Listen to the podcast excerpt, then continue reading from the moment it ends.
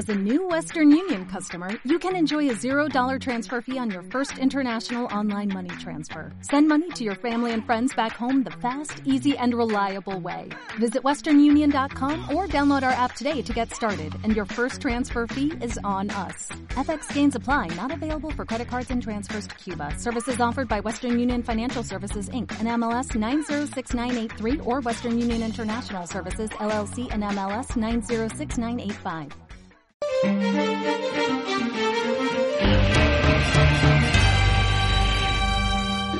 Bueno, y como habíamos anunciado, estamos conversando con Jaime Gajardo Falcón, profesor del Departamento de Derecho Público de la Universidad de Chile y autor del libro Derecho y Multiculturalismo. Jaime, ¿cómo estás? Muy bien, muchas gracias. Un saludo a todos los auditores y auditoras de la radio. Jaime, mira, aquí estamos junto a la abogada Mónica Lara, quien pertenece a la Coordinadora Nacional de Inmigrantes, y queríamos preguntarte primero, ¿cuál es la necesidad de una nueva constitución? Bueno, eh, actualmente existe una insatisfacción con la actual constitución que está y que, existe en varios planos, en plano social, en un plano político y en un plano académico. en general todos los planos concuerdan con las críticas que se han hecho a la actual constitución y que dicen principalmente relación con que eh, la actual constitución tiene una ilegitimidad de origen, eh, además la actual constitución tiene un déficit democrático que neutraliza la actividad de la ciudadanía, del pueblo, eh, y eh, tiene poco espacio para programas políticos distintos al programa político ideológico que la Constitución contiene. Eh, esto se traduce en ejemplos concretos en que las mayorías que logren un gobierno, si no tienen un programa político similar al de la Constitución, que es un programa político básicamente neoliberal, eh, es muy difícil que puedan llevarlo adelante, eh, incluso con que cuenten con las mayorías, e incluso que cuenten con las mayorías calificadas que requiere la Constitución para poder llevar adelante programas políticos de ese tipo. Eh, además, existe una crítica ya más transversal, no solo a esta Constitución, sino que a las constituciones que la han precedido en Chile y que tiene que ver con la el poco espacio que existe para la diversidad cultural es decir, el carácter monocultural que tienen las constituciones chilenas.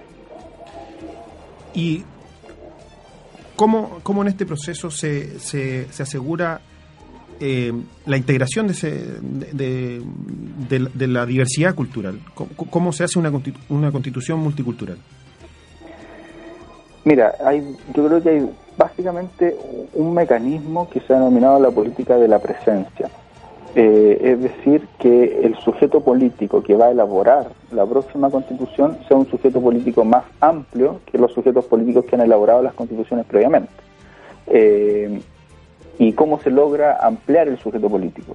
Principalmente se logra ampliar eh, incorporando a las personas que forman parte de la diversidad cultural al debate político, a la deliberación política, ¿ya? a, sentar las bases del constitucionalismo del nuevo constitucionalismo que nace. Un ejemplo de la historia de los, de los procesos constitucionales a nivel, o de los procesos constituyentes a nivel mundial, es por ejemplo la constitución de México de, de 1917, que incorporó un sujeto político al constitucionalismo que fue básicamente los trabajadores, y lo incorporó porque en la convención constituyente de Aguascalientes, que dio fruto a la, constitución mexicana, incorporaba eh, al sujeto político trabajadores, por así decirlo, a los movimientos obreros de la época. Y la Constitución de México fue la primera en incorporar justamente derechos sociales que daban cuenta de este nuevo sujeto político que emergía. En el caso chileno, eh, a nuestro juicio, o a mi juicio, debieran incorporarse dos sujetos políticos para lograr tener una constitución que se abra a la diversidad cultural. Dos sujetos políticos que han estado excluidos de la deliberación política de los últimos 100 años. Y estos dos sujetos políticos son los pueblos indígenas y también eh, los inmigrantes que viven en Chile. Eh, para los pueblos indígenas me da la impresión de que este proceso constituyente eh, es un proceso constituyente que se está abriendo por primera vez a ese sujeto político.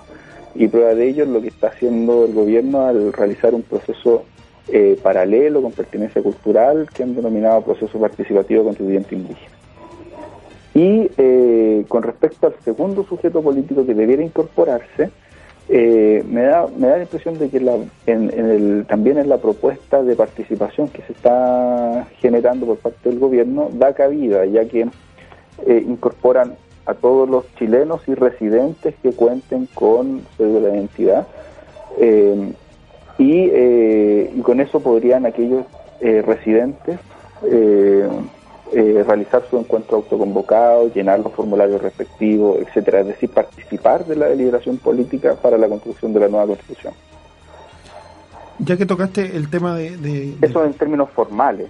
Luego la constitución multicultural deberá tener eh, normas sustantivas que, de, que permitan eh, la relación de la diversidad cultural en su interior.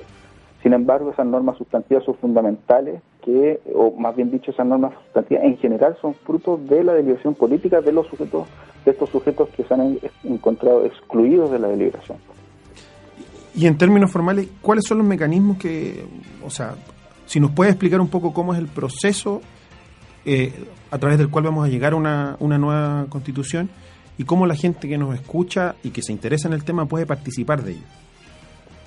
Eh, bueno, eh, lo que ha planteado el gobierno son básicamente, o sea, básicamente nos encontramos en la etapa de participación, que va a tener por objeto entregarle a la Presidenta de la República las bases ciudadanas para que ella construya un proyecto de nueva constitución. Y ese proyecto de nueva constitución se lo presenta a la ciudadanía y, eh, y en paralelo va a presentar un mecanismo de reforma a la actual constitución para poder eh, modificar la actual constitución en su totalidad. Y eh, el mecanismo de ello va lo definió en, el discurso que dio la, en octubre pasado. Ese mecanismo va a dar varias opciones para, para que la ciudadanía se, se eh, señale si lo va a querer hacer mediante un congreso mixto, mediante una comisión constituyente, mediante una asamblea constitucional, o sea, una asamblea constituyente. Em, en concreto, en la etapa que nos encontramos ahora, eh, lo interesante son dos cosas. Una, que esta etapa amplió la deliberación política en términos formales. ¿Por qué? Porque la amplió en términos etarios y la amplió también en términos eh, de aquellos que pueden participar de la deliberación política eh, que mm, no necesariamente cumplen con los requisitos para poder sufragar. ¿ya? En términos etarios la amplió ya que eh, la deliberación política en términos de sufragio activo y pasivo es para aquellas personas que tengan más de 18 años. ¿ya? Entonces el término etario la amplió al incluir a todas las personas que tengan de 14 años hacia arriba. Y en términos eh, sustantivos también la amplió ya que actualmente pueden ejercer su derecho de participación política aquellos residentes que cumplen con más de cinco años de residencia eh, habitual en Chile. Y eh, el, requisito que está, está poniendo en esta etapa es básicamente que sea un extranjero residente y que posea una cédula de identidad, es decir, eh, es un requisito mucho más leve que el anterior. ¿ya? Por lo cual, todos aquellos extranjeros que eh, se encuentran residiendo en el país y cuenten con una cédula de identidad, sin importar la calidad de residencia que tengan, pueden participar en todas las etapas de este proceso participativo. Es decir, pueden llenar la encuesta individual que aparece en la página web, pueden eh, convocar y organizar un encuentro local y después van a poder participar en los cabildos provinciales y regionales con plenos, por así decirlo, derechos eh, y, y ser parte de eh, las bases ciudadanas que serán entregadas al presidente de la República. Jaime, ¿y qué pasa si, si el gobierno cambia de signo? ¿Qué, va a pasar con todo este trabajo? ¿El, el, gobierno que continúe puede desentenderse de la participación de la gente o, o, de, todo, o de todos estos aportes que están haciendo?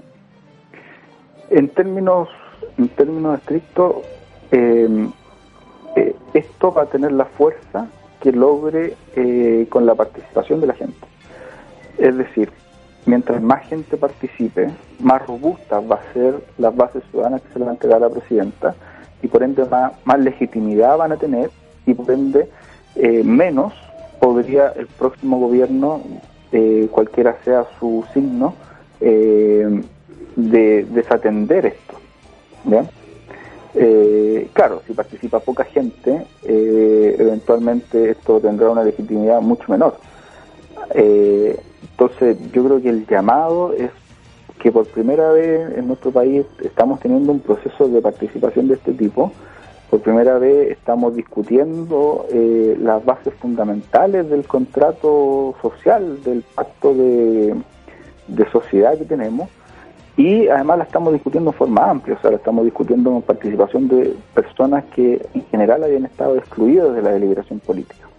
Eh, y yo creo que hay que tomarse los espacios, hay que participar, hay que organizar los encuentros y, mientras más gente participe, mayor legitimidad eh, van a tener las bases ciudadanas.